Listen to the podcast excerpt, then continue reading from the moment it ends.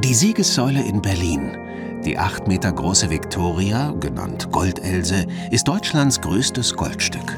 Weltweit sind viele Bauwerke mit Blattgold veredelt, sogar die Fassade eines Hamburger Wohnhauses, ein Kunstprojekt. Das hauchdünne Material ist Wind und Wetter ausgesetzt. Geht da der teure Überzug nicht kaputt und verliert an Wert? Wenn es gut ausgeführt ist, kann man von 20 bis 30 Jahren sprechen. Klar, das Ganze ist der Witterung ausgesetzt. Hagel oder auch Vögel können natürlich die Oberfläche beeinflussen, weil gerade mechanische Einwirkungen trotz alledem nicht gut sind für die Blattgoldoberfläche. Eine gut gemachte Vergoldung hält also mehrere Jahrzehnte, viel länger als die meisten Lacke. Wie man nach allen Regeln der Handwerkskunst das hauchdünne Metall auf die Oberfläche bringt, zeigt uns die Vergolderin Bettina Sigmund Felber in ihrer Werkstatt. Gerade arbeitet sie an der Säule einer Harfe. Als Grundierung trägt sie ein Gemisch aus Kreide und Leim auf, damit das Blattgold haften bleibt. Wegen der vielen Ornamente ist das eine sehr filigrane Arbeit. Für die Vergoldung benötige ich eine ganz glatte Oberfläche, weil jeder Kratzer oder Huggel, der im Untergrund ist, ist später auch auf der Blattgoldoberfläche zu erkennen.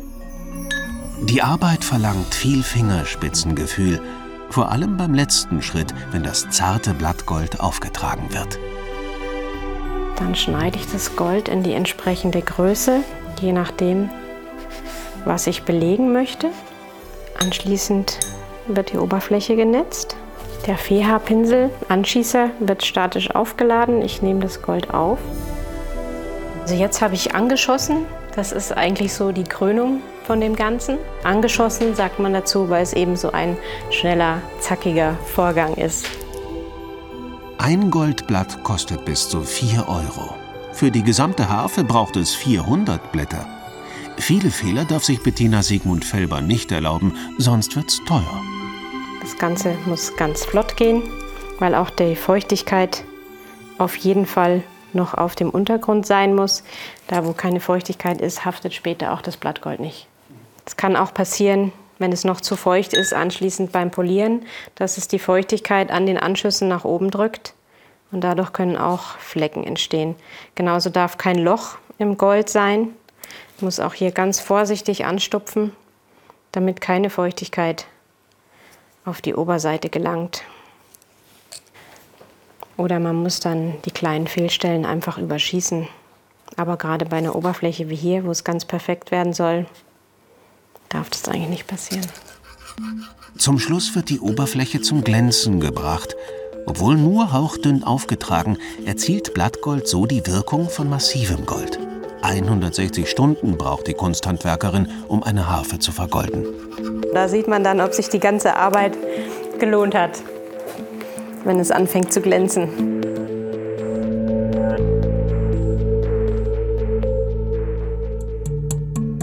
Dafür, dass es glänzt, sorgen Goldschlägereien sowie Noris Blattgold. Den Familienbetrieb gibt es seit 1876. Juniorchefin leitet in sechster Generation. Gold im Wert von vielen tausend Euro wird hier täglich zu Blattgold verarbeitet. Dazu wird es erst einmal eingeschmolzen und für die weitere Verarbeitung in die richtige Form gebracht. Das Ergebnis ist ein 850 Gramm schwerer Goldbarren. 40.000 Euro würde der im regulären Handel kosten. Der Barren kommt nun in die Walze, und zwar wieder und wieder, bis er nur noch einige Millimeter dick ist. Aus einer ausgegossenen Stange an Gold bekommt man nach vielen Walzvorgängen ein 300 Meter langes Goldband raus.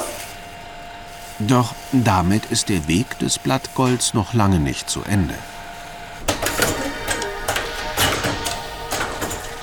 Aus dem Goldband wird nun ein Blättchen nach dem anderen ausgestanzt.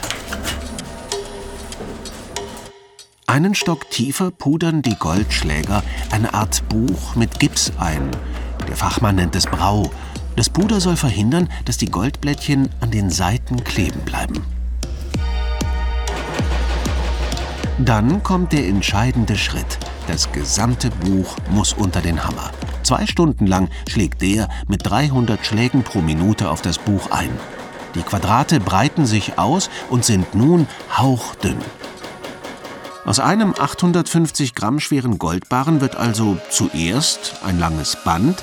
Das wird dann so lange geschlagen, bis 350 Quadratmeter Blattgold entstehen. Fast ein ganzes Basketballfeld. Das Blattgold ist, wenn es fertig geschlagen ist und verkaufsfertig im Heftchen, ein Zwölftausendstel Millimeter dünn. Das heißt, wenn man 12.000 Blätter übereinander legen würde, bekommt man erst ein Millimeter. So hauchdünnes Blattgold. Das Schöne an Gold ist, dass es für immer da ist. Silber oxidiert. Also Silber hat man nur für eine begrenzte Zeit schön, dann fängt es an, dunkle Stellen kommen. Blattgold, das hält für immer und es verändert sich einfach nicht. Ein super Material, robust und dabei so dünn, dass man hindurchschauen kann.